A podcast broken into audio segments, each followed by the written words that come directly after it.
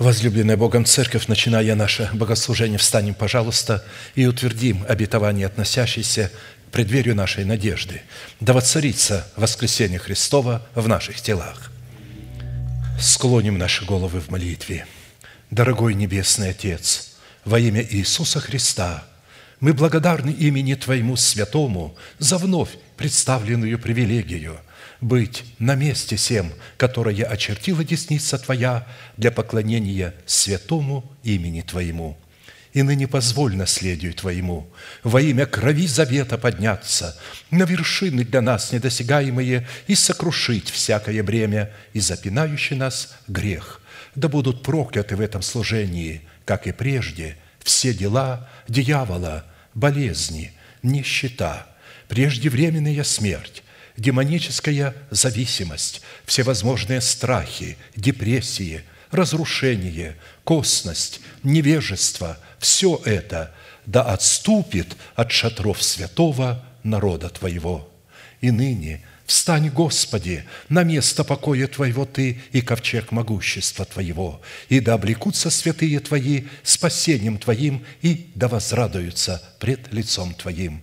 Дай нам больше от Духа Твоего, пропитай нас Духом Твоим святым, позволь нам найти светлое лицо Твое.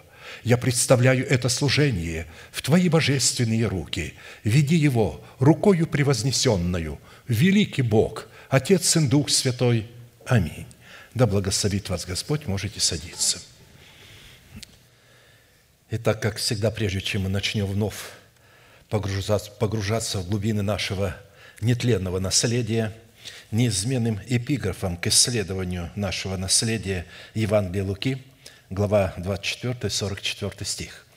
«И сказал Иисус ученикам Своим, «Вот то, о чем я вам говорил еще бы с вами, что надлежит исполниться всему написанному о мне в законе Моисеевом и в пророках и псалмах». Итак, чтобы нам, как причастникам тела Христова, разделиться Христом исполнение всего написанного о Нем в Писании – мы продолжим наше исследование в направлении нашей соработы с истиной Слова Божия и со Святым Духом в том, что необходимо предпринять со своей стороны, чтобы получить право на власть, отложить прежний образ жизни, чтобы облечься в новый образ жизни. Ефесянам 4, 22, 24. Это также написано в Колоссянам и в других местах Писания. Практически э, Слово Божие переполнено именно вот этим смыслом, который я сейчас прочту и который нам уже известен. Отложить прежний образ жизни ветхого человека и сливающего в обольстительных похотях, а обновиться духом ума вашего и облечься в нового человека, созданного по Богу в праведности и святости истины. Это как раз и является призванием всякого чада Божия, рожденного от семени Слова истины – не евангелизация, не какая-то либо добродетель, потому что сколько бы вы ни делали добродетели, даже если тело свое дадите на сожжение, все, что имеете, раздадите, будете упражнять дары Святого Духа, говорить на языках, но если вот этого вы не сделаете, вы утратите свое спасение, и ваши имена будут изглажены из книги жизни. Потому что главная задача, которая стоит перед нами, и это цель Бога, это высочайшая воля Бога, Он хочет воцариться в наших телах. Наши тела – это Его храм. Он создавал Адама для этой цели. И поэтому в настоящее время наше тело не соответствует этому храму. Оно тленное.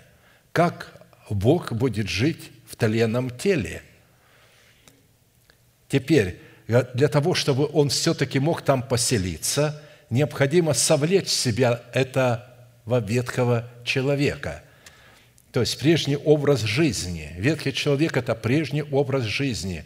То есть вот этот характер себя снять и обновиться духом ума нашего, а только затем посредством нашего обновленного ума начать процесс обличения самого себя в нового человека – Итак, в этой повелевающей заповеди содержится истинное призвание всякого человека, последовавшего за Христом, и невыполнение этой заповеди расценивается Писанием как противление Христу и относит данного человека в категорию противников Христа или же антихристов, о которых Иоанн сказал, они вышли от нас. Он говорит, много появилось антихристов, они вышли от нас, но не были наши. Ибо если были бы наши, то остались бы с нами. А так как вышли, то тем самым они и показали, обнаружили себя, что они чуждые нам, чужие, не наши, они противники Христа. Итак, для выполнения этой повелевающей заповеди задействованы три судьбоносных, повелевающих и основополагающих требования или же действия – отложить, обновиться и облечься. И мы отметили, что именно от решения этих трех судьбоносных требований – совлечься, обновиться и облечься – будет зависеть, состоится совершение нашего спасения, которое дано нам в формате залога, или же мы утратим его навсегда, в силу чего наши имена навсегда будут изглажены из книги жизни – в определенном формате мы уже рассмотрели первые два требования и остановились на исследовании третьего требования, а именно, какие условия необходимо выполнить, чтобы властью уже нашего обновленного мышления начать процесс обличения самого себя в полномочия своего нового человека, созданного по Богу во Христе Иисусе, в праведности и святости истины. Мы остановились на условии в 17-м псалме Давида, в котором Святой Дух – раскрывает требования, на основании которых мы призваны сработать молитвой веры с именем Бога Эль-Элеон, на русском языке это Всевышний, чтобы избавиться от своих врагов, живущих в нашем теле.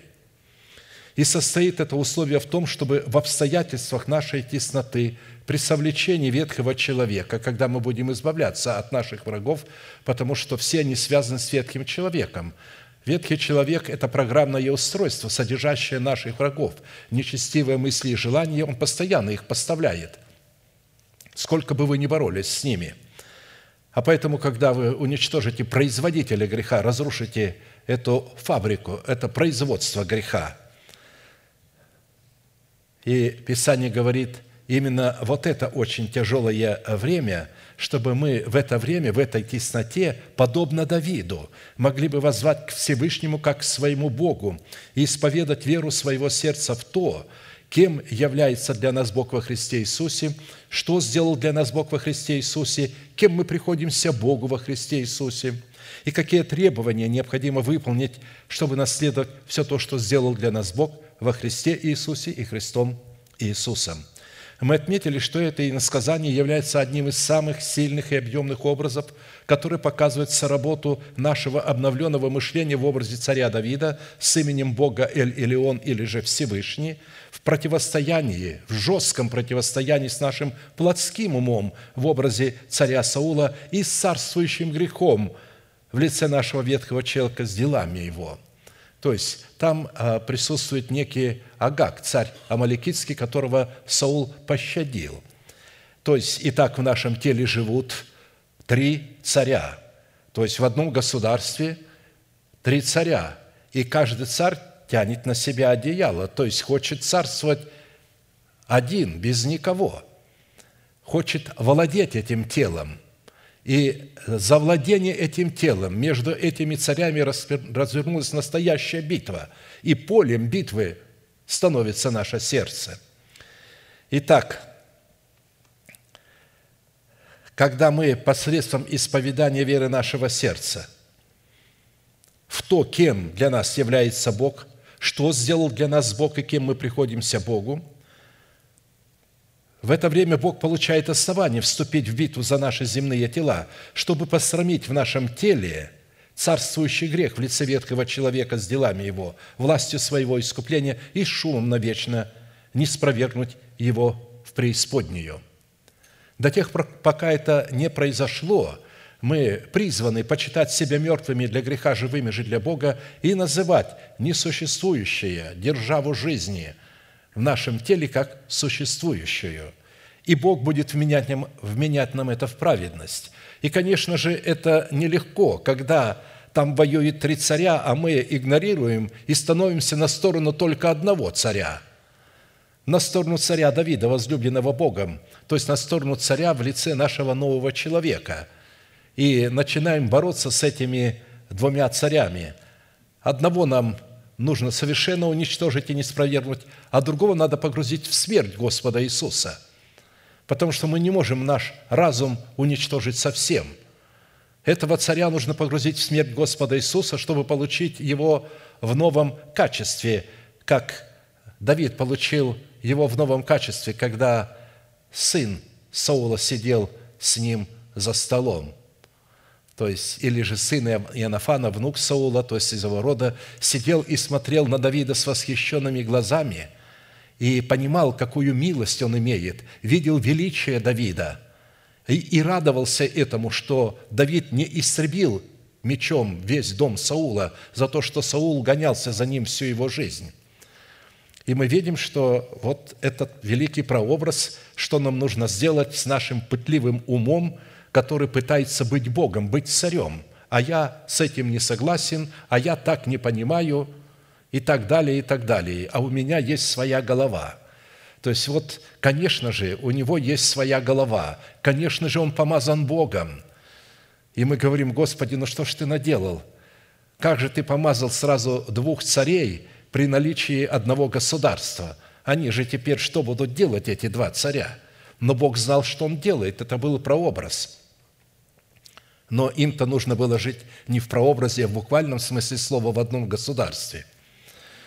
Итак, чтобы Бог мог получить основание вступить в битву за наши земные тела, мы должны вести войну с этими царями – Итак, по своему характеру молитвенная песня Давида содержит в себе три части, в которых представлен один из эталонов характера правовой молитвы, присущий исключительно царям, священникам и пророкам. И когда мы говорим царям, то речь идет о царях, которые царствуют над своим телом. То есть это цари и священники Богу, не просто какой-то царь, а царь, который царствует над своим телом – Вторая часть раскрывает содержание правовой молитвы, присущей царям, священникам и пророкам, которая дает Богу основание избавить Давида от руки всех врагов его, а также и нас вместе с Давидом, то есть с нашим новым человеком.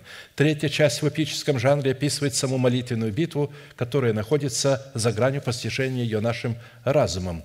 Мы остановились на второй части, которая раскрывает содержание правовой молитвы в восьми именах Бога Всевышнего. На самом деле их 50, но восемь имен, которые Давид раскрывает, в них содержатся все 50 имен Бога, и все они слиты воедино, обнаруживают себя в друг друге, исходят друг от друга, поддерживают друг друга и подтверждают истинность друг друга.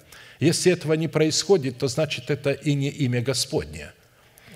Писание говорит, что когда мы познаем и исповедуем полномочия, которые содержатся или содержалось в сердце Давида в восьми именах Бога, то это позволяет Давиду, а следовательно и нам, возлюбить и призвать достопоклоняемого Господа, чтобы спастись от своих врагов. А Богу познание и исповедание истины, раскрывающие полномочия Его имен в сердце Давида, дало основание задействовать полномочия этих возможностей в битве против врагов Давида, то есть также против наших врагов. «Возлюблю Тебя, Господи, крепость моя, твердыня моя и прибежище мое, избавитель мой, Бог мой – Скала моя, на Него я уповаю. Щит мой, рог спасения моего и убежище мое. Призову достопоклоняемого Господа и от врагов моих спасусь». Посмотрите, какая возвышенная молитва, как она отличается от молитвы людей. Зайдите в другое собрание и послушайте, как люди молятся. Господи, Господи, Господи, то есть они не знают, что говорить, и они все время повторяют «Господи, Господи, помилуй, прости, Господи, прости, Господи, помилуй, Господи, дай, Господи, помилуй, Господи, прости». У него что, имени нету этого Господа? Господь – это Господин – но любой господин а, имеет имя, а он имеет 50 имен. Вы что, не найдете хотя бы несколько имен, чтобы сказать, кем для вас является Бог и что Он для вас сделал в молитве? Кем вы Ему приходите? Ведь Он научил учеников. Когда вы молитесь, они говорят, научи нас молиться. В первую очередь Он говорит, вы должны обращаться к Богу как к своему Отцу. А чтобы обращаться к Отцу, нужно, ну, доказательство, что мы Его дети – Отче наш, то есть Отец мой, небесный, который обитает, сущий на небесах. То есть мы должны к Нему вот так обращаться. Итак, здесь э, восемь имен. Я приведу их от вашего и моего имени. Господи, Ты крепость моя. Господи, Ты твердыня моя. Господи, Ты прибежище мое. Господи, Ты избавитель мой. Господи, Ты скала моя, на Тебя я уповаю. Господи, Ты щит мой от огненных вражеских стрел врага. Господи, Ты рог спасения моего. Господи, Ты убежище мое. Итак, мы уже рассмотрели свой наследственный удел во Христе Иисусе в полномочиях четырех имен Бога в достоинстве крепости, твердыни, прибежища и избавителя, и стали рассматривать свой наследственный удел в имени Бога скала Израилева. Имеющийся род молитвы, в которой Давид исповедует свой наследственный удел в восьми именах Бога Всевышнего, обуславливает наследие, содержащееся в завете Бога с человеком – по своей значимости имеющийся род молитвы является стратегическим учением, которое предназначено быть призванием для воинов молитвы в достоинстве царей, священников и пророков, помазанных на царство над своим земным телом. И если человек не принял данное ему помазание на царство над своим призванием, означенным в достоинстве своего перстного тела, в статусе царя, священника и пророка, чтобы изменить его в достоинство небесного тела – в измерении времени, то это откровение, предназначенное для поклонения Богу в молитве, не принесет такому человеку никакой пользы. А посему свойства и лексика в определении имени Бога скала Израилева, как и предыдущие имена Бога Всевышнего, не могут быть найдены ни в одном из имеющихся словарей мира. Итак, живая скала – это живое острие горного утеса, живой камень или каменная ограда, живой кров или живая тень от живой скалы. Живая скала, несущая победу над врагами, бивень слона, слоновая кость, из которой нам необходимо устроить в своем духе престол для Святого Духа, чтобы он пришел и воссел, и он сделается державою жизни в нашем теле. Живая скала, представляющая владычество вечное – живая скала, содержащая обетование жизни нетленной, живая скала, служащая утешением мира, который никто не может нарушить и ничто не может нарушить. Ни смерть, ни ад, ни потери, ни болезни, ничто не может нарушить этого мира. Итак, из данных свойств имени Бога скала Израилева мы призваны получать победоносную способность сохранять и расширять прибыль, полученную от оборота серебра спасения, пущенного нами в оборот, который состоит в усыновлении нашего тела искуплением Христовым и является предметом обетования нетленной пищи. Учитывая такой необходимый тендем или такой союз Бога и человека, для нас становится жизненно важным определить в каждой сфере нашего бытия как роль Бога, так и роль человека, то есть свою роль – Какими характеристиками и категориями определяется наш наследственный удел в имени Бога скала? Какое назначение в реализации нашего спасения призван выполнять наш наследственный удел в имени Бога скала? Какую цену необходимо заплатить, чтобы дать Богу основание быть нашей скалой? По каким результатам следует определять, что Бог действительно является нашей скалой в реализации нашего призвания, состоящего в усыновлении нашего тела искуплением Христовым – что будет являться гарантией того, что мы будем восхищены в встретении Господу на облаках. Люди, которые не имеют этого обетования в своем сердце и не взрастили его, не могут быть восхищенными в встретении Господу на облаках. А для того, чтобы это обетование взрастить в себе, в державу жизни, нам необходимо, как мы знаем, родить Мафусала – который разрушит державу смерти. Это плод правды, который разрушит державу смерти, на месте которой будет воздвигнута держава жизни. Итак, мы уже рассмотрели суть первых двух вопросов и остановились на рассматривании вопроса третьего, связанного с условиями, которые дают Святому Духу основание вести нас в наследие удела в имени Бога Скала. При этом семь составляющих цены, дающие Богу основание быть нашей скалой, уже были предметом нашего исследования, и мы остановились на рассматривании восьмой составляющей, которая состоит в нашем решении, в нашей способности скрываться от необрезанных филистимлян в ущелье скалы Етама. На иврите ущелье скалы Етам означает «прочный, долговечный». Самсон сказал им, «Хотя вы и сделали это, но я отмщу вам самим, и только тогда успокоюсь». И перебил он им голени и бедра, и пошел, и засел в ущелье скалы Етама.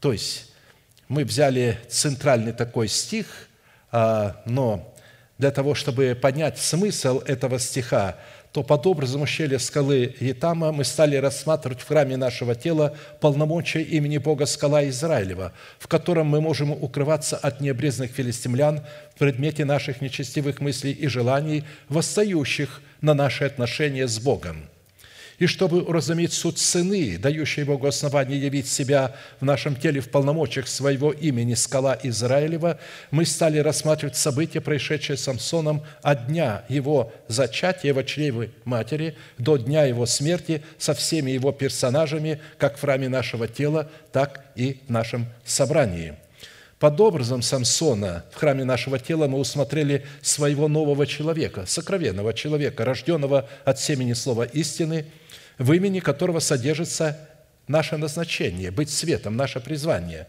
Учитывая, что имя Самсон на иврите означает «солнышко» или «солнечный», что указывает на тот фактор, что его имя несло в себе не только смысл, относящийся к нашему рождению, от семени слова истины, но и к нашему призванию, назначению – быть светом жизни. Вы – свет мира, и тогда светит свет ваш пред людьми, чтобы они увидели ваши добрые дела и прославили Отца вашего Небесного».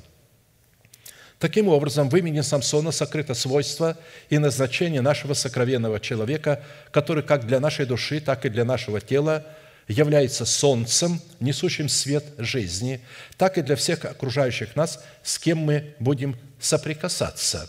Имеется в виду э, для тех, кто нуждается в свете.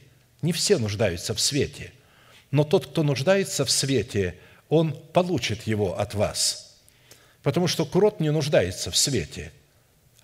Ему не нужен свет. Свет нужен тому, у кого есть глаза, и кто может видеть этот свет, и кто понимает его значение. А посему точно так же, или же точно такое же, какое предназначение призвано было исполнять созданное Богом Солнце для земли – призван исполнять наш сокровенный человек как для нашей души и для нашего земного тела, созданного Богом из праха земного, так и для всех окружающих нас.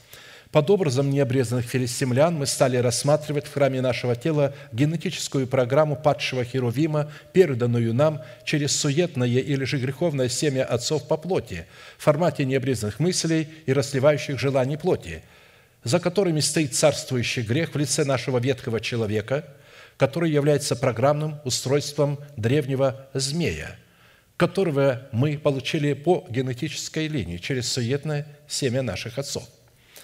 А под образом филистимлян в нашем собрании мы стали рассматривать категорию нечестивых и беззаконных людей, включая людей душевных, которые являются врагами всего того, что исходит от Духа Божия, а следовательно и врагами воинов молитвы – когда Израиль возопил к Богу об избавлении от филистимлян, тогда Бог воздвиг Израилю судьей Самсона, который призван был Богом спасти их от власти филистимлян.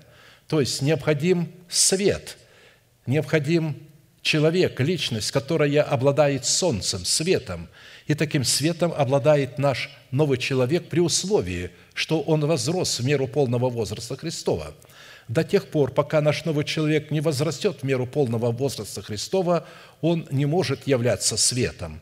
У него есть все зачатки для света, но нужно подождать, чтобы он стал этим светом.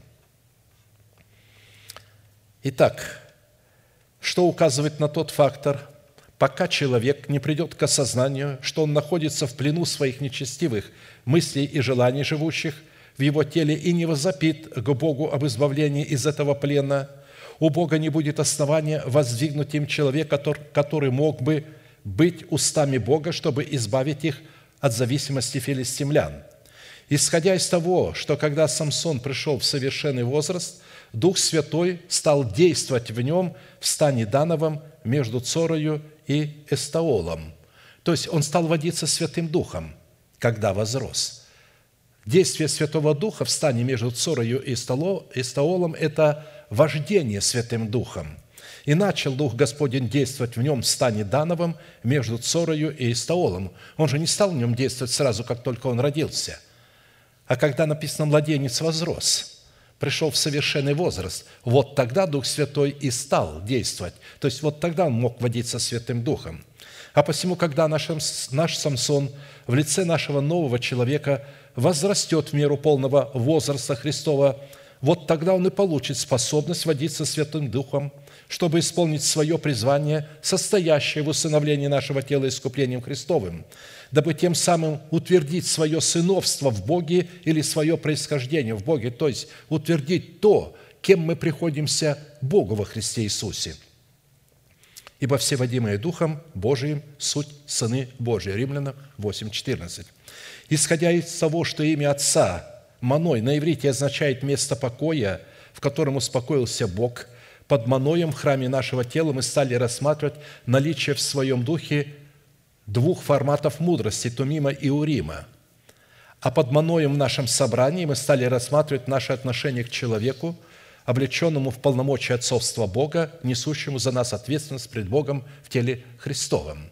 То есть Самсон был подотчетен своему отцу – под матерью Самсона в храме нашего тела мы стали рассматривать Вышний Иерусалим, который свободен от закона греха и является для всех свободных от греха матерью. Он не является матерью для тех, кто находится в цепях греха. Он является только для тех матерью, кто свободен от греха. Нынешний Иерусалим Павел пишет в рабстве, а Вышний Иерусалим свободен, он матерь всем нам – под израильской землей, находящейся под властью филистимлян, мы стали рассматривать наше земное тело, которое искуплено Богом, о котором Господь сказал, что Он печется о нашем теле, и очи Его непрестанно на нашем теле от начала года и до конца года. А под израильтянами в храме нашего тела, то есть мы стали рассматривать молитвенные слова, сокрытые в нашем сердце в формате веры Божией – дающая нам способность исполнять призвание света, чтобы дать Богу основание установить наши тела искуплением Христовым. Под израильтянами вне нашего тела, в нашем собрании, мы стали рассматривать наше причастие к жене невесте Агнца в лице избранного Богом остатка, облеченного в достоинство воинов молитвы. Далее мы сделали ударение на том, чтобы спасти Израиля от необрезанных филистимлян. Бог не искал какую-то группу людей, скрепленных общим союзом, посвятившим себя Богу. Бог искал одного человека. Искал я у них человека, чтобы поставить в проломе, предназначенного им прежде создания мира, который мог бы позволить Святому Духу облечь его в полномочия отцовства Бога, чтобы он мог через этого человека произвести освящение, которое он заключил в отрезок 40 лет. Это образ. На самом деле, как только человек – произведет освящение, тотальное освящение, для тотального посвящения, Бог немедленно заговорит к его сердцу и даст ему обетование, относящееся к преддверию нашей надежды. Это такой род освящения, который призван приготовить нас к встретению с Господом на воздухе путем разрушения в наших земных телах державы смерти, дабы на ее месте воздвигнуть державу жизни. И такое разрушение державы смерти в наших смертных телах мы призваны совершать путем взращивания в нашем сердце плода правды в достоинстве Мафусала, прогоняющего смерть. Таково значение имени Мафусала, когда его э, Енох родил, он стал ходить пред Богом. То есть на самом деле прогнал смерть, и э, тело его стало совершенно иным, поэтому Бог его живым и восхитил. Поэтому он и не умер. Ни один из людей до Еноха не родил такого плода не взрастил, чтобы он прогонял смерть. А здесь он родил Мафусала, он прогнал смерть. Именно такой род освящения является ценой, которая дает обетование и основание Святому Духу ввести нас наш наследственный удел в имени Бога скала Израилева. Учитывая этот фактор, следует, если род нашего освящения не произведет плода святости в достоинстве взращенного нами Мафусала, прогоняющего смерть, то наше освящение утратит право называться и быть освящением. Как только посредством нашего нового человека, представленного в Самсоне – Святой Дух завершил освящение между Цорою и Стаолом, не изложив в нашем теле державу смерти, он повел Самсона в Емнафу, которая принадлежала племени Иуды, которую необрезанные филистимляне взяли в свое владение. Иуда должен был господствовать, лев от колена Иудина. Поэтому, почему он туда повел, речь идет о разуме человека. Но этот разум находится под властью необрезанных филистимлян. Ему нужно освободить Фимнафу, чтобы потом через обновленный ум, освобожденный разум от вот этих необрезанных мыслей, нечистых побуждений, облекать себя в нового человека. И пошел Самсон Фимнафу, и увидел Фимнафе женщину из дочерей филистимских. Он пошел и объявил отцу своему и матери своей, и сказал, «Я видел в Фимнафе женщину из дочерей филистимских, возьмите ее мне в жену». Отец и мать его сказали ему, «Разве нет женщин между дочерями братьев твоих и во всем народе твоем, что ты идешь взять жену у филистимлян необрезанных?» И сказал Самсон отцу своему, «Ее возьми мне, потому что она мне понравилась». Отец его и мать его не знали, что это от Господа. Напомню, все, что делает Самсон, он делает под воздействием Святого Духа и никогда не отчитывается ни перед кем – что это от Господа. Получает от Господа откровение, идет и делает. А, и что он ищет случая отмстить филистимлянам, а в это время филистимляне господствовали над Израилем. Итак, прежде чем искать повод, чтобы отомстить филистимлянам, владеющим нашими телами, в лице нечестивых и беззаконных людей, вносящих разделение между Богом и Его народом, необходимо было разобраться с филистимлянами, живущими в нашем теле – в образе наших нечестивых мыслей, наших побуждениях, за которыми стоял наш ветхий человек. По дороге в Фимнафу, подходя к виноградникам фимнафским, навстречу к Самсону вышел рыка и молодой лев. И тогда на Самсона сошел Дух Господень, и он растерзал льва, как козленка. Мы усмотрели под образом молодого льва, который рыкой вышел навстречу Самсону, образ царствующего греха – в нашем теле, в лице нашего ветхого человека, которого Самсон в лице нашего нового человека растерзал, как козленка. Под образом виноградников фемнавских мы стали рассматривать образ закона, обнаруживающего грех и дающего силу греху. Таким образом, используя закон, дающий силу греху, ветхий человек в лице молодого рыкающего льва владел над сынами Израилевыми, как написано, сила греха – закон – Именно на это уповает э, ветхий человек. Он получает силу, когда закон обнаруживает его. Он получает силу и имеет право владеть нашими телами.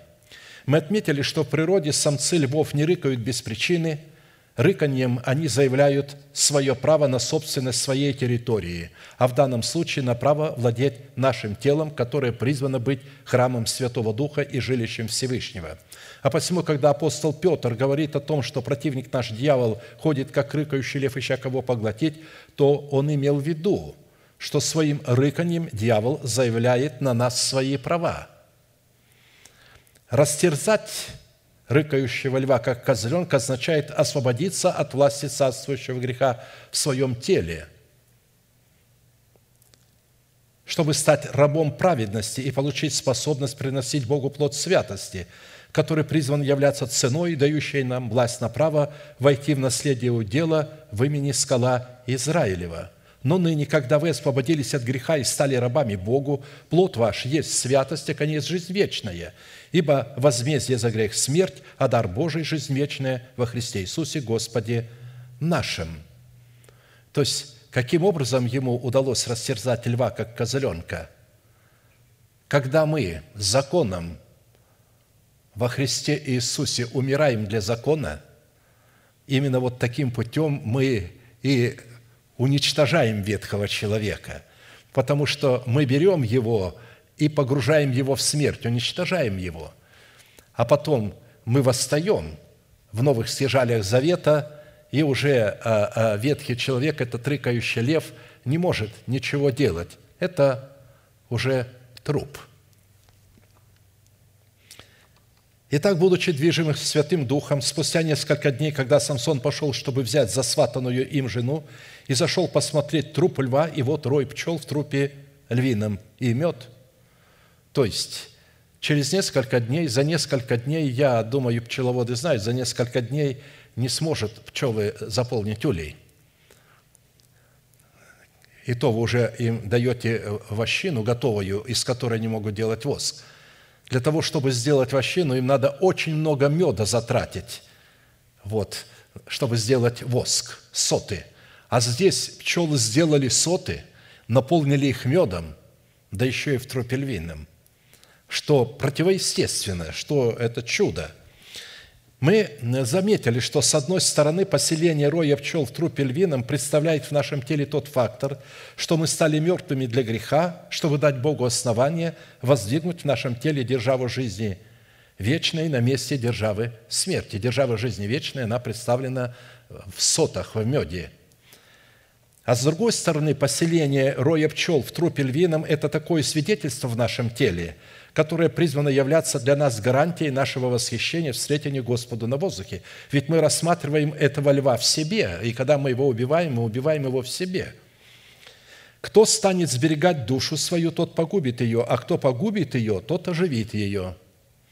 Сказываю вам, в ту ночь будут двое на одной постели, один возьмется, а другой оставится, две будут молоть вместе – Одна возьмется, а другая оставится. Две будут на поле. Один возьмется, а другой оставится. На это сказали ему, Господи, где? Он сказал, где труп, там соберутся и орлы. То есть, видите, именно вот по этому трупному запаху ангелы Божии, которые будут сопровождать церковь, они будут знать точно, какому человеку подходить, чтобы сопровождать его. Это не значит, что они вас будут нести – вы будете сами обладать такой же способностью, которую обладают ангелы, летать. Когда Христос придет, вы получите способность. Они просто будут вас сопровождать. Это а, как почетный экскорт. Это будут особые ангелы, которые будут сопровождать невесту Агнца к жениху навстречу, на облака. Итак, Растерзав молодого рыкающего льва, как козленка в пределах виноградников фемнавских, Самсон получил возможность бросить вызов филистимлянам, поселившимся в Фемнафе, за которыми стояла власть царствующего греха в лице ветхого человека, но была низложена в лице молодого рыкающего льва. Под образом женщины, филистимлянки, живущей в Фемнафе, на которой женился Самсон, подразумевается образ нашей эмоциональной сферы – эмоциональной сферы души, которая благодаря тому, что царствующий грех в нашем теле в лице рыкающего льва растерзан, как козленок, временно перешла под власть нашего сокровенного человека. Временного. Потому что по э, предназначению Бога, когда Он создавал человека, Он не имел в виду, что дух человека будет царствовать или руководить, управлять эмоциональной сферой души – он имел в виду, что разум будет управлять эмоциональной сферой души, а дух будет управлять разумом. Но так как разум еще не обновлен, то временно он берет ее в жену, то есть он временно захватывает свои эмоции, чтобы не жить эмоциями, а жить верою – мы с вами говорили, что люди, которые э, живут эмоциями и чувствуют, «Той Господь меня оставил, я чувствую, я не чувствую», это говорит о том, что их эмоция, их эмоциональная сфера находится под властью нечестивых филистимлян, под властью ветхого человека. Он господствует над нею, поэтому они исходят из своих чувств. Но когда молодой рыкающий лев будет уничтожен, вот этот лев внутри, этот царствующий грех – тогда чувства освобождаются от власти царствующего греха. Они больше не зависят, им не надо больше чувствовать. Они теперь будут знать, они будут ходить. Чувства должны следовать, как боевой конь под усы следует за своим князем, за своим царем. Итак, еще раз повторю, что в соответствии установленного Богом порядка власть над сферой наших эмоций призвана принадлежать нашему разуму, обновленному духом нашего ума. Вследствие этого фактора разумная сфера нашей души в лице отца филистимлянки утратила свою власть над нашим телом, уступив ее власти Томима и Урима, пребывающего в нашем сокровенном человеке в лице Самсона. Когда Самсон взял ее, то власть отца перестала существовать для ее. Отец теряет власть над своей дочерью, когда она выходит замуж. Так и отец филистимлянки – это прообраз необрезанного ума. Но он перестал владеть ею, потому что она перешла во власть нового человека. Но нужно теперь вот этот разум, с ним надо что-то делать, его надо облечь, его надо оправдать. И пришел отец Самсона к женщине и сделал там Самсон пир, как обыкновенно делают женихи. И как там увидели его, выбрали 30 брачных друзей, которые были бы при нем. То есть они выбрали 30 брачных друзей, которые соответствовали его достоинству, его стати его осанке. Так как он был князем и вождем израильским, то они выбрали 30 израильских, то есть 30 а, филистимских вождей – но не простых вождей, а тех вождей, которые могли бы соответствовать ему. Во-первых, брачный пир делался за средства Самсона, и во главе этого брачного пира стоял Самсон. То есть то, что исходит из духа нашего, мы получаем в дух откровения, а дух уже питает наш разум, а разум – питает все наше тело. Это брачный пир. Когда мы слышим Слово Божие, то оно идет в наш дух. И это Самсон, наш дух, обладает вот этим брачным пиром. Брачный пир – это когда мы получаем усыновление, обетование об усыновлении, которое будет гарантией для восхищения. Во-вторых, брачный пир – это место, на котором не мог присутствовать любой желающий, житель Фимнафа, только тот, кто приглашен на этот пир – а в частности тот, кто находится в родстве с домом отца невесты или близким знакомым. По законам того времени каждому приглашенному давалась брачная одежда, специальная одежда. Сейчас дают приглашение, а тогда давалась брачная одежда. И на этот пир могли люди проходить, стоял предверник и пропускал только тех людей, которые были в брачной одежде. Он знал, на этой брачной одежде были а, особые знаки того, кто их пригласил. В-третьих, брачный пир проходил в Фимнафе в уделе колена Иудина, который находился во власти филистимлян. То есть здесь говорится, что он проходил а, в разуме человека, в Фимнафе. То есть Бог сделал там, чтобы наш разум мог обновиться, питаться этим словом. В-четвертых, значение брачного пира – это определенного рода победа в противостоянии с необрезанными филистимлянами, ведь он берет ее себе в жены. Филистимляне в лице наших плотских помышлений и желаний, увидев в Самсоне благородное происхождение, выбрали для него 30 брачных друзей, как я сказал, которые были бы при нем, или же отвечали требованиям достоинства его ранга, его статуса, его стати – Число 30 является символом священства, образом священства, так как в согласии установленного Богом закона человек, происходящий с колена Левийна и рода Ааронова, мог приступать к священству, когда ему исполнялось 30 лет. А посему под образом 30 брачных друзей, которые могли бы отвечать требованиям его царской стати, мы стали рассматривать разумные возможности нашей души, которые мы призваны спасти оправданием Христовым – чтобы можно было сотрудничать с ней в усыновлении нашего тела искуплением Христовым. Надо спасти этих 30 брачных друзей. Они же на браке вместе с нами находятся. Наш разум, его надо спасти. Образ цели, который преследовал Святой Дух через Самсона в 30 синдонах, потому что э, он загадал им загадку – и говорит, если вы мне ее отгадаете, я дам вам 30 синдонов и 30 перемен одежд. А если нет, то вы дадите мне. То на самом деле он э, Цель преследовал, и она состояла в том, чтобы утвердить имеющийся у него статус царя и священника над разумными и эмоциональными возможностями своей души.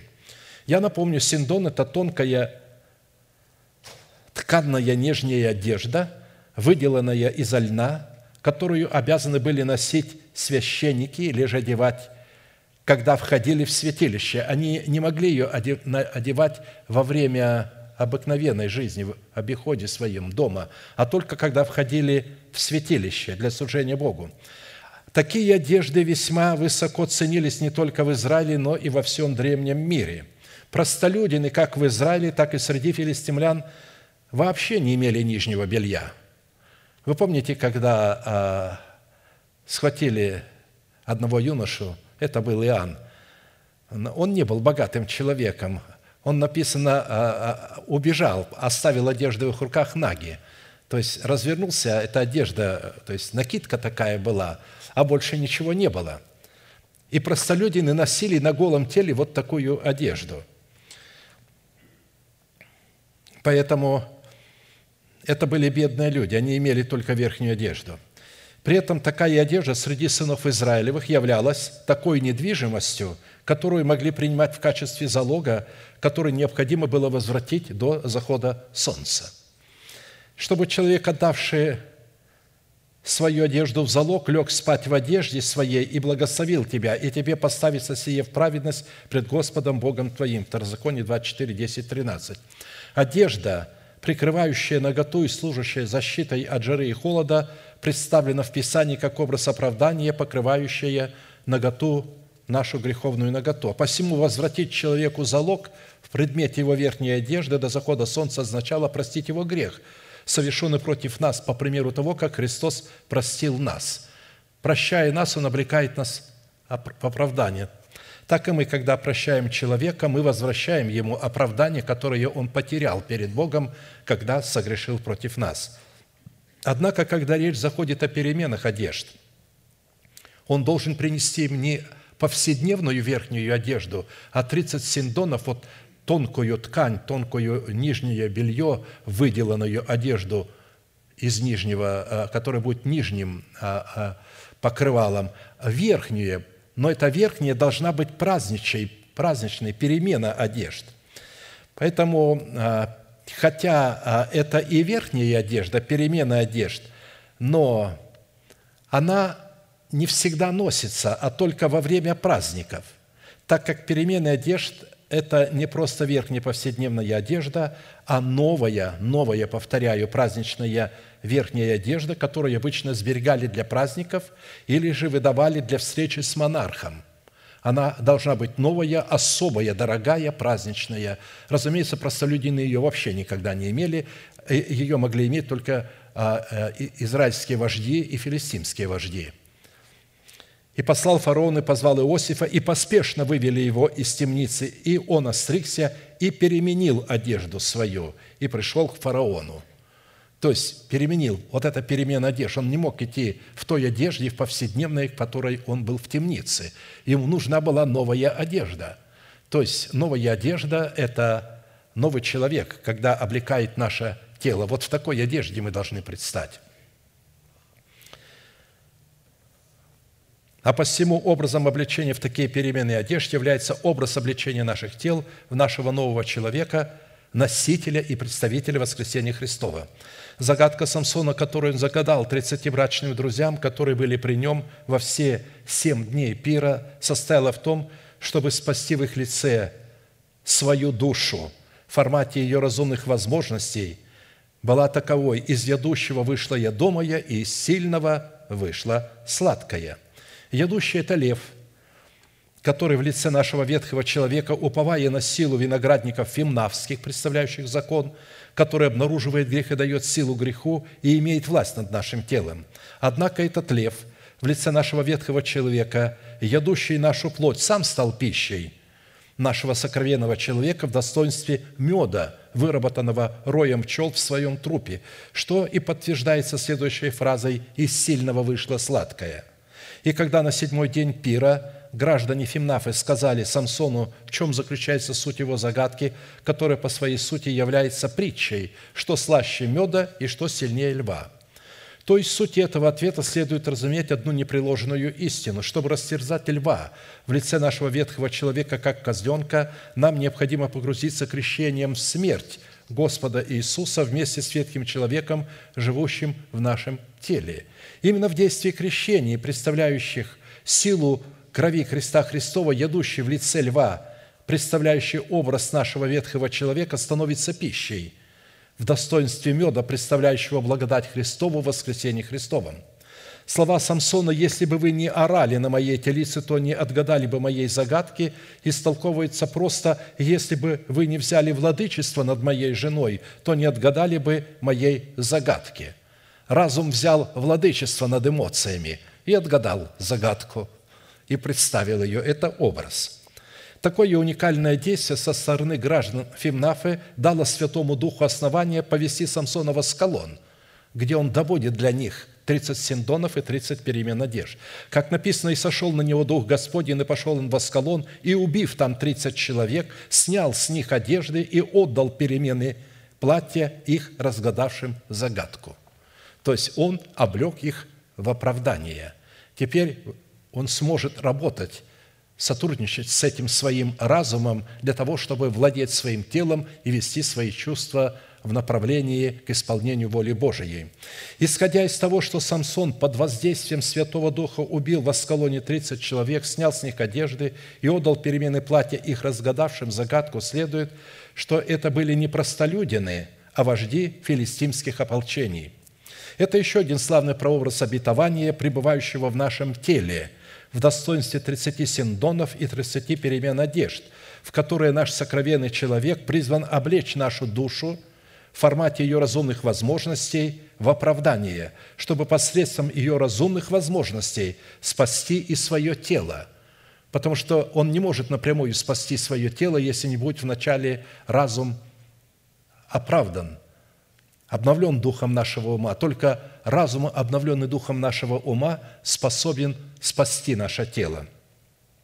Жена Самсона, выданная замуж за одного из тридцати его брачных друзей, была поставлена под господство разумной сферы нашей души, которую мы обновили духом нашего ума, облегши ее в льняные нательные одежды и в перемену новых одежд – Через несколько дней во время жатвы пшеницы Самсон пришел повидаться с женою своею и принес с собою козленка. Козленок, которого Самсон принес для своей жены филистимлянки, от слова «филистия» произошло слово «Палестина». Вот когда говорим «Палестина», чтобы вы знали, Палестина – это от слова «филистия», Палестина. Потому что там жили филистимляне, поэтому э, земля филистимлянская называлась Палестиной. Филистимляне э, – это были из хананеев, они произошли от Ханана. Поэтому земля называлась либо хананской, либо Палестиной. Но потом, когда она была завоевана, она перестала называться Палестиной и хананской землей, стала называться землей Израилевой. Одна и та же земля, одно и то же тело. То есть там говорится, что ею владел, а, владели филистимляне, а теперь они больше ей не владеют. Когда новый человек владеет ей, она перестает называться Палестиной или а, Хананской землей, а называется землей Израилевой. Конечно же, козленок, которого Самсон принес для своей жены филистимлянки, это образ – дара всепрощающей благодати Божией, которая дается нашей душе на условиях заключенного с Богом завета. Образно жатва пшеницы, во время которой Самсон принес козленка для своей жены филистимлянки, это особый род освящения, представленный в промежутке времени, обусловленного преддверием седмины Даниила, которое для избранного Богом остатка будет являться знамением приближающейся кончины века. То есть это произойдет преддверии седмины Даниила, потому что э, сама седмина будет ознаменована обличением э, наша, нашего тела, то есть в нового человека.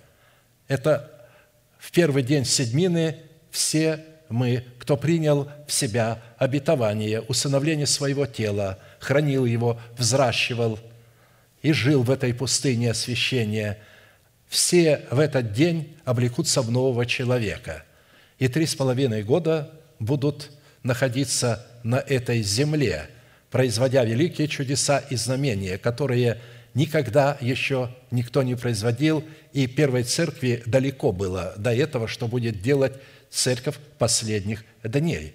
Потому что первая церковь не была обличена в нового человека. Там был кошмар, когда мы читаем, что там творилось когда только а, они начали. У них там и зависть, и все, и, и, и распри, и обиды. Почему этим дается больше в домом, а этим меньше? Почему это так, а это так? И а, апостолы все время, им надо было постоянно примерять, постоянно что-то делать и так далее. Итак, когда наш разум, обновленный духом нашего ума, становится во главе нашей эмоциональной сферы, Самсон получает право отомстить филистимлянам Зафим Нафу в предмете нашего земного тела, находящегося во власти филистимлян. Что он делает? Как мы знаем, он взял 300 лисиц, связал их хвосты по факелу, зажег и пустил на жатву филистимскую и сожег. Вот я говорил, представьте себе, как человек один поймал голыми руками 300 лисиц, а это 300 собак – это собаки, то есть это такие острые зубы, это такие собаки, руками не возьмешь.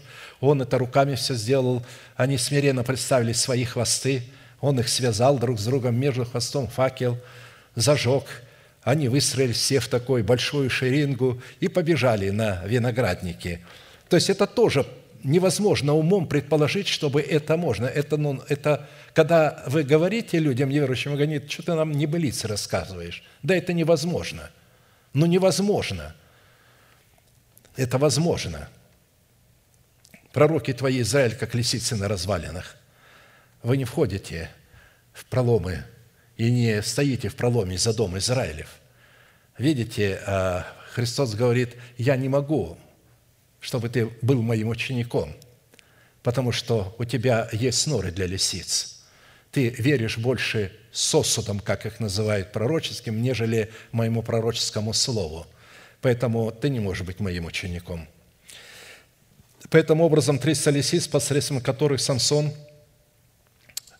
выжег и копный, и нежатый хлеб, и виноградные сады, и масличные, является образ разрушения ложных твердынь, на которые мы уповали, чтобы дать Богу основание установить наши тела искуплением Христовым – это образ сложных твердынь. Мы все родились в таких церквах, где мы смотрели на пророчество как на нечто такое необыкновенное и ценили его больше Слова Божия, больше Писания. То есть Бог сказал, что Бог скажет, это, это было больше. А это сказано часто вообще не вписывалось ни в Писание, ни в букву, ни в дух Писания – но тем не менее этому верили, этим руководствовались. И вот нужно были эти ложные твердыни нужно было уничтожить в разуме человека. Ответ филистимлян на то, что Самсон выжег и копный нежатый хлеб и виноградные сады и масличные состоял в том, что они пошли и сожгли огнем его бывшую жену и ее отца, и тогда Самсон перебил им голени и бедра и пошел и засел в ущелье скалы Итама.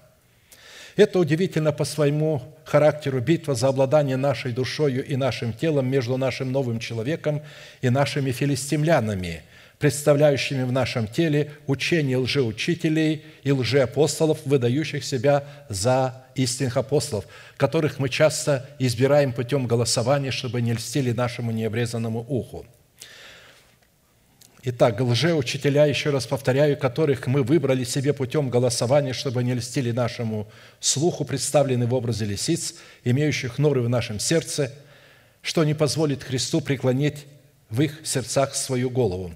Чтобы лишить Иакова возможности уповать на разумные и волевые качества своей души, Бог коснулся его бедра, и он стал хромать. И тогда единственным упованием Иакова стало убежище в ущелье скалы Етама – Образно я говорю. За то, что Самсон перебил голени и бедра филистимлянам, живущим в пределах Фимнавских, они пошли и расположились станом в Иудее, и пошли филистимляне и расположились станом в Иудее и протянулись до Лехи. И сказали жители Иудеи, за что вы вышли против нас? При этом запомните, что до Лехи, слово Лехи – это челюсть.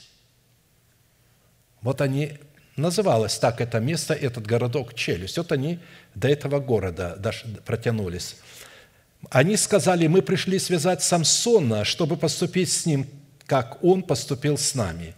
И пошли три тысячи человек из Иудеи к ущелью скалы, и там и сказали Самсону, разве ты не знаешь, что филистимляне господствуют над нами? Что ты это сделал нам? Он сказал им, как они со мною поступили, так и я поступил с ними.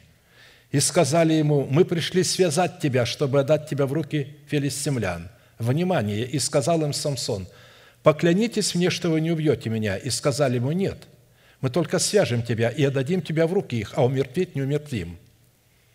И связали его двумя новыми веревками и повели его из ущелья. Итак, повторяю, Лехи – это название одного из пограничных селений в колене Иудином, расположенном неподалеку от ущелья скалы Ятама. И переводится слово Лехи как «челюсть».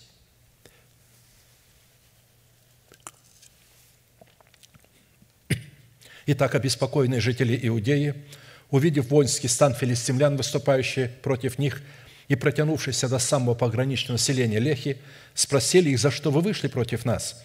И филистимляне ответили, мы пришли связать Самсона, чтобы поступить с ним так, как он поступил с нами. Итак, следует обратить внимание на цель, которую преследовали филистимляне, выраженную в их словах. «Мы пришли связать Самсона, чтобы поступить с ним, как он поступил с нами», из которых следует – что Самсон, перебив жителям Пимнафы голени и бедра, лишил их упования на свои силы и таким путем связал их.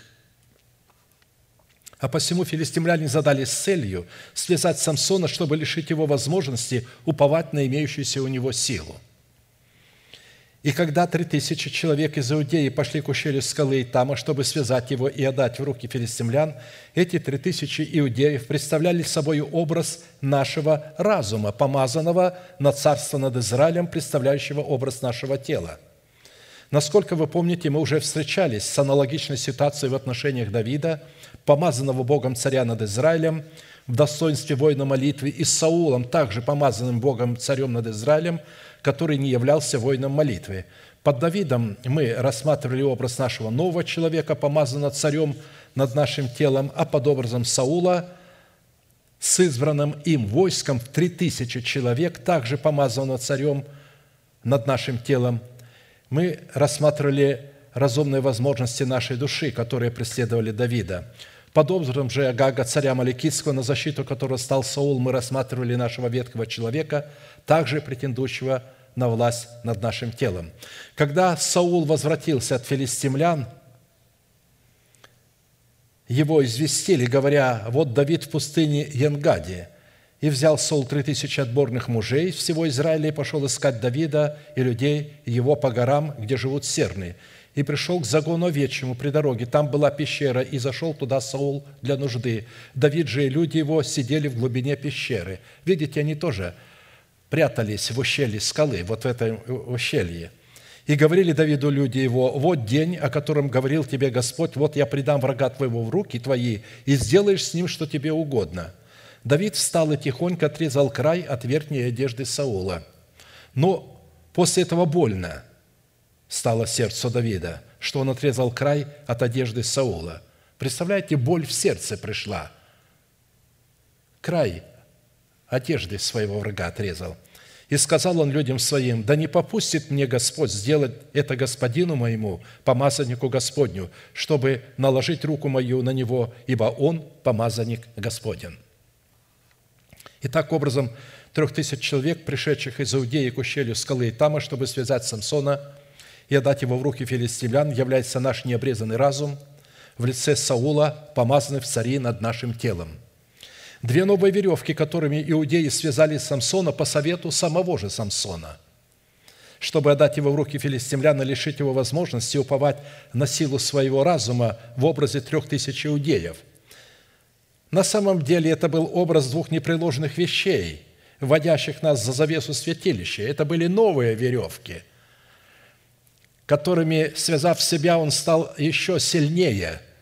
Когда мы связываем себя с заветом крови, перед Богом, потому что это образ двух непреложных вещей, водящих нас за завесу святилища, куда притечью за нас вошел Иисус, сделавшись для нас первосвященником навек по чину Мелхиседека, дабы в двух непреложных вещах, в которых невозможно Богу солгать, твердое утешение имели мы, прибегшие взяться за предлежащую надежду, которая для души есть как бы якорь безопасный и крепкий, и входит во внутреннюю за завесу, куда притечью за нас вошел Иисус, сделавшись первосвященником навек по чину Мелхиседека. Итак, две новые вещи, вводящие нас за завесу святилища, это истина о крови Христовой и истина о кресте Христовом – в достоинстве 12 пресных хлебов на золотом столе хлебопредложения. Эти две новые вещи действительно связывают наше упование на наши разумные возможности, чтобы дать нам основание и возможность обрести свежую ослиную челюсть для противостояния победы над филистимлянами. То есть эти две новые веревки связывают нас, чтобы мы не могли уповать на вот этот разум, на наши разумные возможности, а чтобы мы уповали на Бога. Как написано, когда он подошел к Лехе, они связали и ведут его связанного двумя новыми веревками и подводят его к Лехе. Когда он подошел к Лехе, филистимляне с криком встретили его. Его ведут три тысячи иудеев. Этот разум связан двумя новыми веревками – и сошел на него Дух Господень, и веревки, бывшие на руках его, сделались, как перегоревший лен, и упали узы с рук его. Нашел он свежую ослиную челюсть, и, притянув руку свою, взял ее, и убил ею тысячу человек. И сказал Самсон, челюстью ослиною толпу, две толпы челюстью ослиною убил я, тысячу человек. Сказав это, бросил челюсть из руки своей и назвал то место Рамав Лехи. То есть, челюсть, назвал его, то есть место челюсти, то есть город назвал челюстью.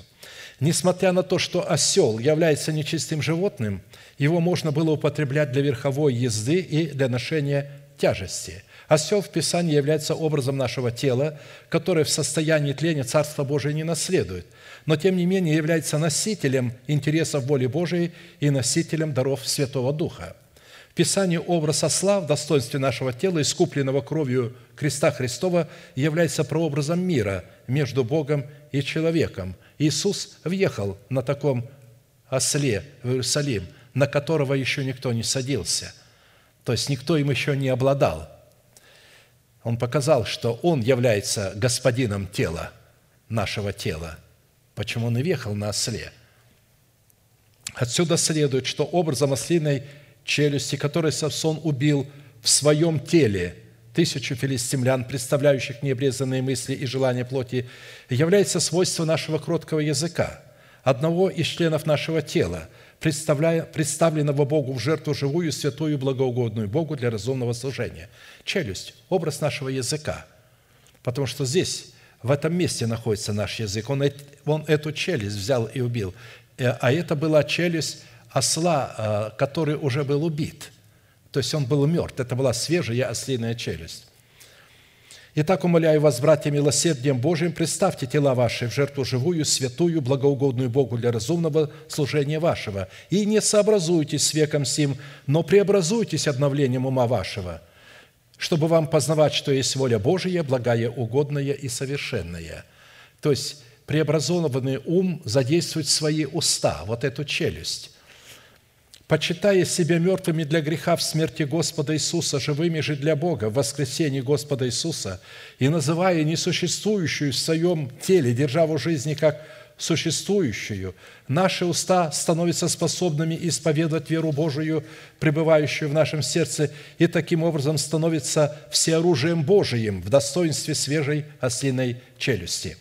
Отсюда следует, что образ свежей ослиной челюсти – это результат того, что как ожившие из мертвых мы представили члены нашего тела в орудие Богу, в орудие праведности.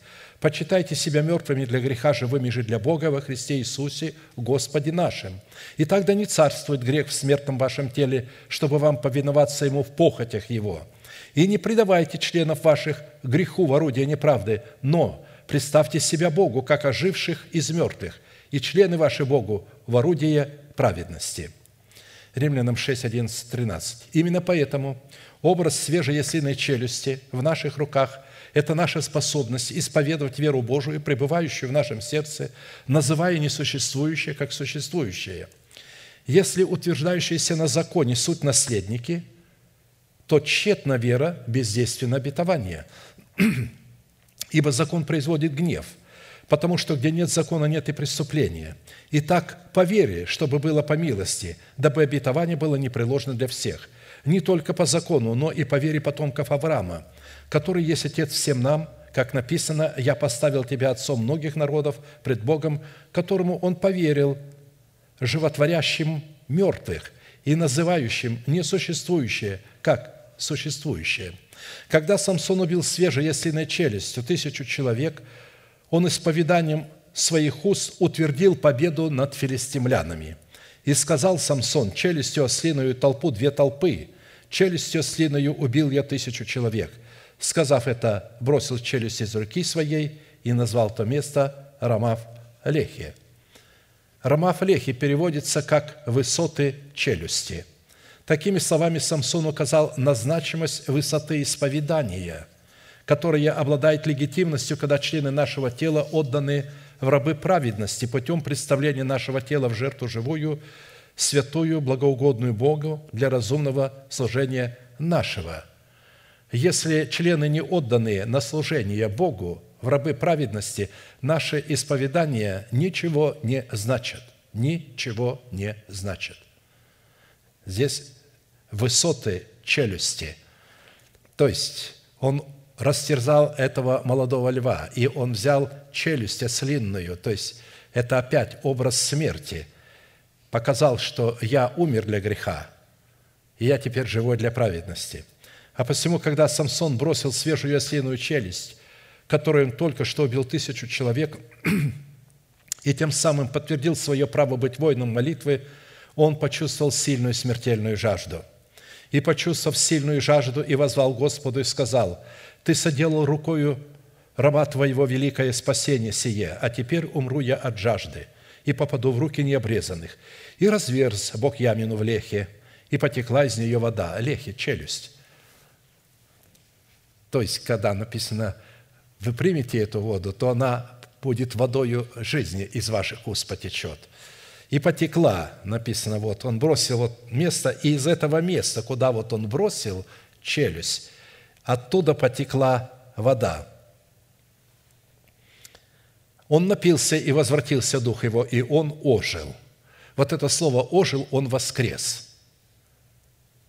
Потому что он уничтожил это смертью Господа Иисуса Христа. Когда мы смертью Господа Иисуса законом умираем для закона, чтобы воскреснуть из мертвых, нам нужно напиться вот этой живой воды. Он ожил – от того и начено имя месту тому источник взывающего, который в Лехе до сего дня. И был он судьей Израиля в одни филистимлян 20 лет. Итак, причина сильной жажды Самсона состояла в том, что брошенная им на землю свежая яслиная челюсть, которую отстаивал усыновление своего тела искуплением Христовым в его воскресении, образно представляла смерть Господа Иисуса в его смертном теле – если сильная жажда, свидетельствующая об отсутствии воскресения Христова в теле Самсона, не будет восполнена Богом, тогда битва с филистимлянами за право владеть своим телом будет утрачена. Несмотря на то, что он победил, он говорит, а теперь я умру от жажды, и они придут, необрезанные филистимляне, и я попаду им в руки. Это ясно можно видеть из содержания слов Самсона – ты соделал рукой раба твоего великое спасение сие, а теперь умру я от жажды и попаду в руки необрезанных».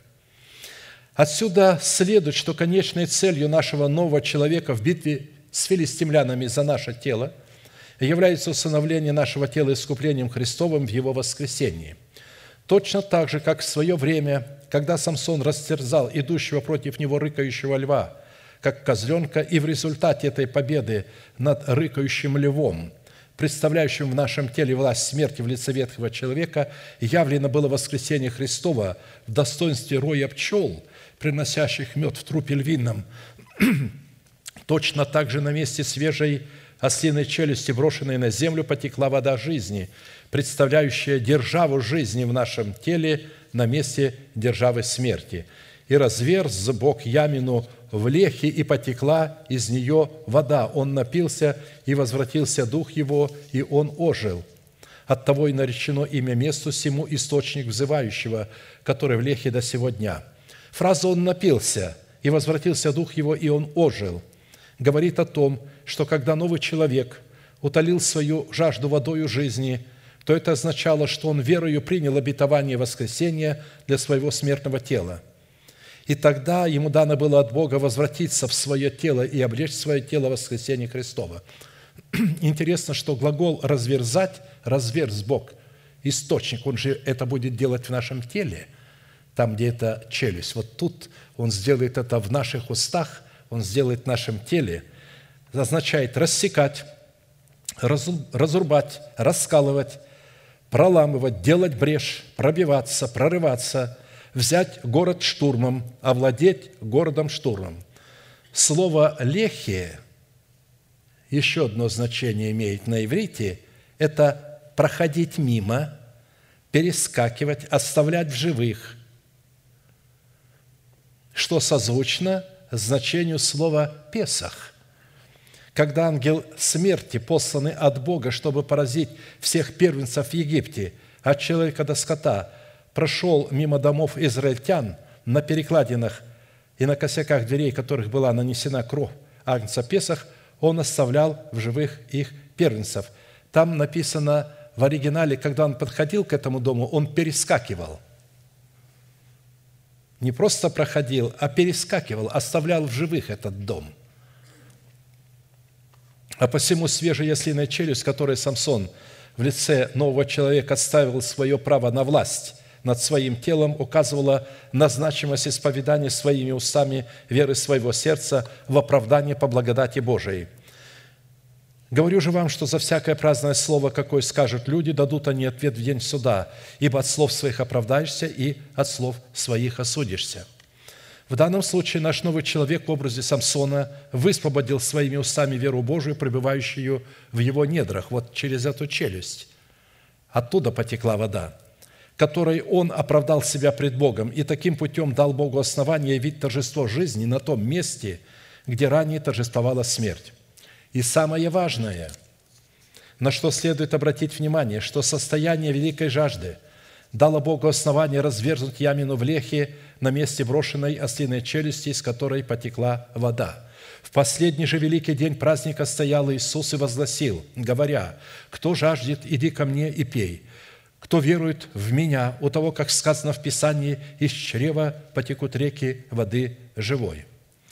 Великая жажда всегда связана с временными страданиями, которые ничего не стоят в сравнении с той славой, которая откроется в наших смертных телах, изглаживая с собой навсегда память о смерти и о страданиях.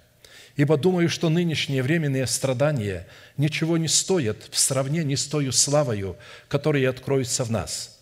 Ибо тварь с надеждою ожидает откровения сынов Божиих. Слово «тварь» – это творение Божие. И под этим творением Божиим не имеется в виду э, какое-то абстрактное творение Божие, деревья, горы, там животные, человек. Имеется в виду ангелы Божии – это они с надеждою ожидают откровения сынов Божиих. Почему? Потому что тварь покорилась суете недобровольно, но по воле покорившего его. Потому что ангелы – суть служебные духи. А когда ангел становится слугою тленного тела, он с надеждою ожидает откровения сынов Божьих, когда наше тело станет нетленным. Потому что очень сложно служить а, нетленному тлению. Когда нетление служит тлению, это очень сложно.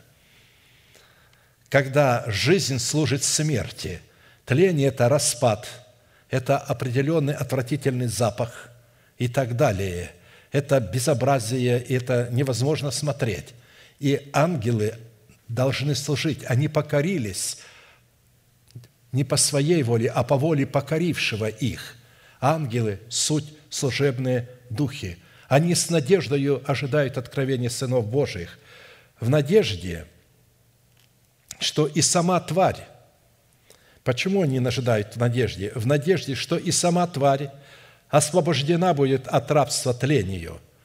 Она не будет, ведь они сделались нашими рабами – Ангелы в буквальном смысле слова, ангелы, которые охраняют святых, они стали рабами тления, будучи нетленными. И поэтому, разумеется, они стенают в себе, ожидая, когда Бог наше тело сделает нетленным. Потому что она сама будет освобождена от рабства тлению в свободу славы детей Божьих. И далее Павел пишет, «Ибо знаем, что вся тварь совокупно – стенает и мучится до ныне. То есть все ангелы, которые служат человеком, совокупно все вместе стенают и мучаются до сих пор. И не только они, не только она, не только они, но и мы сами, имея начаток Духа, имея в себе начальство Духа.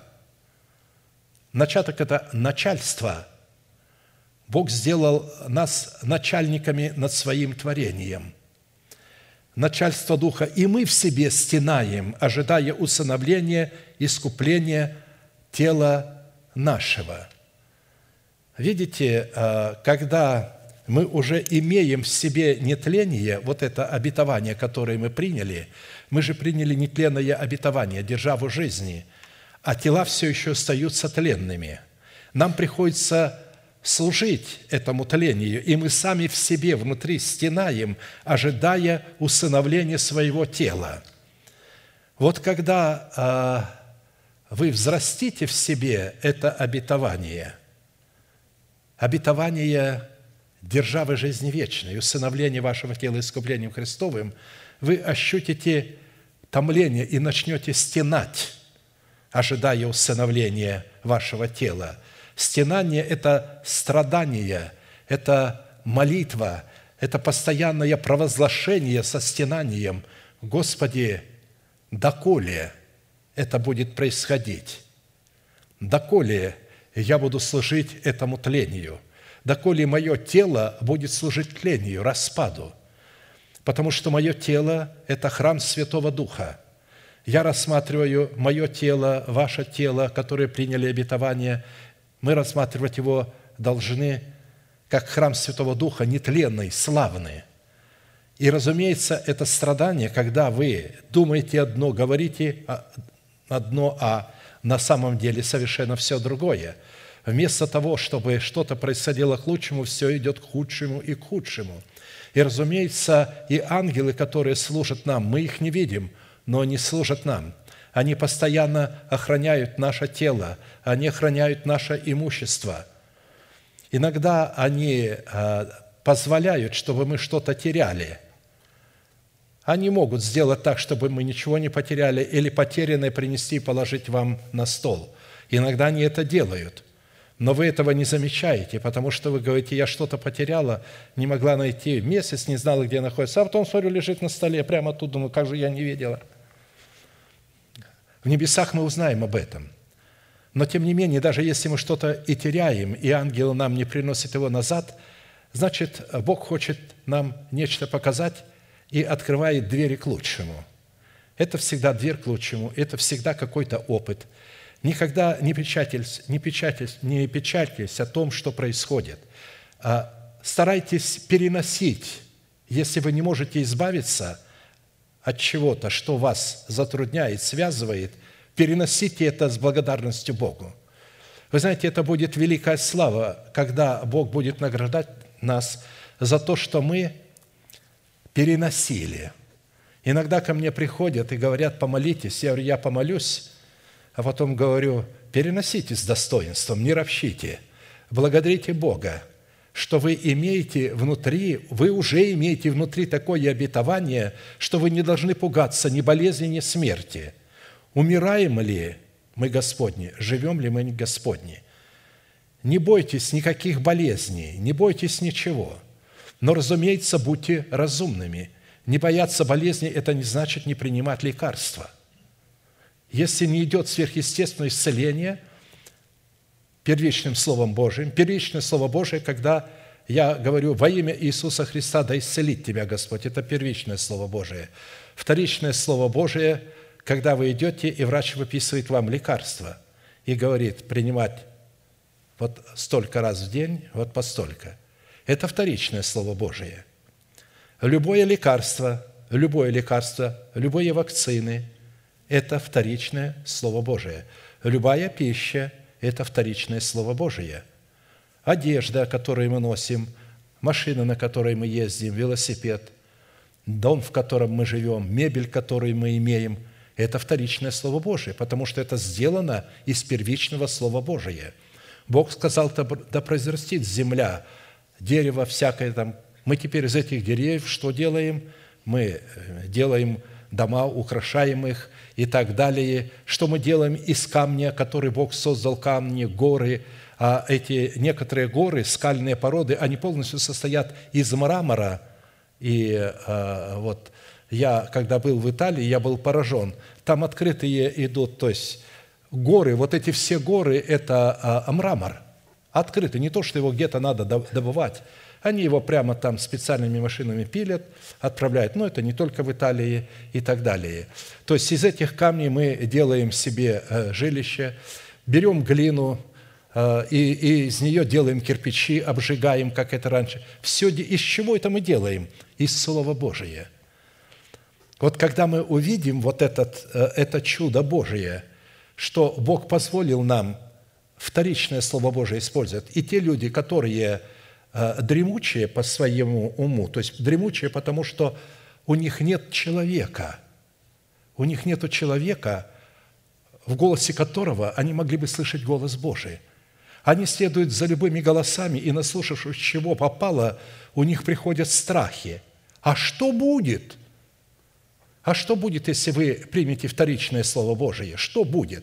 Когда вы будете принимать его как вторичное Слово Божие, вы понимаете, что будет? Вы же его не принимаете со страхом, а вы говорите, благодарю Тебя, Господи, за вторичное Слово Божие. И тогда ваше лекарство будет приносить вам пользу. А когда вы говорите, а, это не будет работать, это не будет работать, ну, конечно, не будет работать. Потому что ты не воспринимаешь его за вторичное Слово Божие, ты не видишь премудрости Божией – Вначале сотворил Бог небо и землю, а потом из этой земли сотворил нас с вами, а нам уже дал возможность из этой земли кушать, одеваться, лечиться и строить дома, технику и, и, и все подобное. Да благословит вас Господь милостью Своею, как первичным словом, которое вы сейчас слышите, так и вторичным. Пользуйтесь и тем, и другим, по премудрости, данной вам от Бога, склоним наши колено, кому невозможно наши головы, будем благодарить Бога за то слово, которое мы могли иметь сегодня. Небесный Отец, во имя Иисуса Христа, я благодарю Тебя вновь и вновь за величайшую возможность и благодать, что я могу стоять на месте всем со святым народом Твоим, что Ты очертил это место для поклонения имени Твоему святому – ты очертил это место для того, чтобы здесь мы могли получать откровение Твое, первичное Слово Твое, чтобы мы могли по мудрости Твоей увидеть и верою принимать вторичное Слово также, через которое Ты будешь действовать удивительным образом для нас. Да будет благословена милость для народа Твоего, да будет благословено их сердце и их разум. Да увидят они в своих устах эту брошенную челюсть, которой они убили уже столько филистимлян. Своим исповеданием они уже добились больших успехов. Даруй же, чтобы через это исповедание потекла живая вода, чтобы эта живая вода могла облекать их в исцеляющую силу, в бесстрашие. Весь мир находится в страхе перед войнами – болезнями, голодом. Но мы благодарим Тебя, что мы избавлены от этих страхов. Мы знаем, что Ты пропитаешь нас при любом голоде, защитишь нас при любых революциях и войнах. Да будет благословенно величие славы имени Твоего в нас и через нас, великий Бог, Отец и Дух Святой. Аминь. Отче наш, сущий на небесах, да святится имя Твое, да придет Царствие Твое, да будет воля Твоя и на земле, как и на небе. Хлеб наш насущный подавай нам на каждый день, и прости нам долги наши, как и мы прощаем должникам нашим. И не введи нас во искушение, но избавь нас от лукавого, ибо Твое есть царство, и сила, и слава во веки. Аминь. Прежде чем мы провозгласим наш неизменный манифест, я хочу нечто показать вам. Обратите внимание, какую мы песню сейчас спели. Мы спели о 12 воротах, ведущих в Иерусалим. А вы знаете, это тоже прообраз наших уст. Мы этот город, как церковь город, так и человек отдельный город. И чтобы войти в этот город, только через уста можно войти. Через уста Господь входит, через уста входит и сатана, кому мы отдаем свои уста – когда мы исповедуем веру Божию, через эти уста именно Господь и входит. И вот чтобы вы видели ваши уста не только в брошенной челюсти, но чтобы вы увидели ваши уста в двенадцати жемчужных воротах. А теперь провозгласим наш неизменный манифест. «Могущим уже соблюсти нас от падения и поставить пред славою Своею непорочными в радости, единому, премудрому Богу, Спасителю нашему, через Иисуса Христа, Господа нашего, слава и величие, сила и власть, прежде всех веков, ныне и во все веки. Аминь.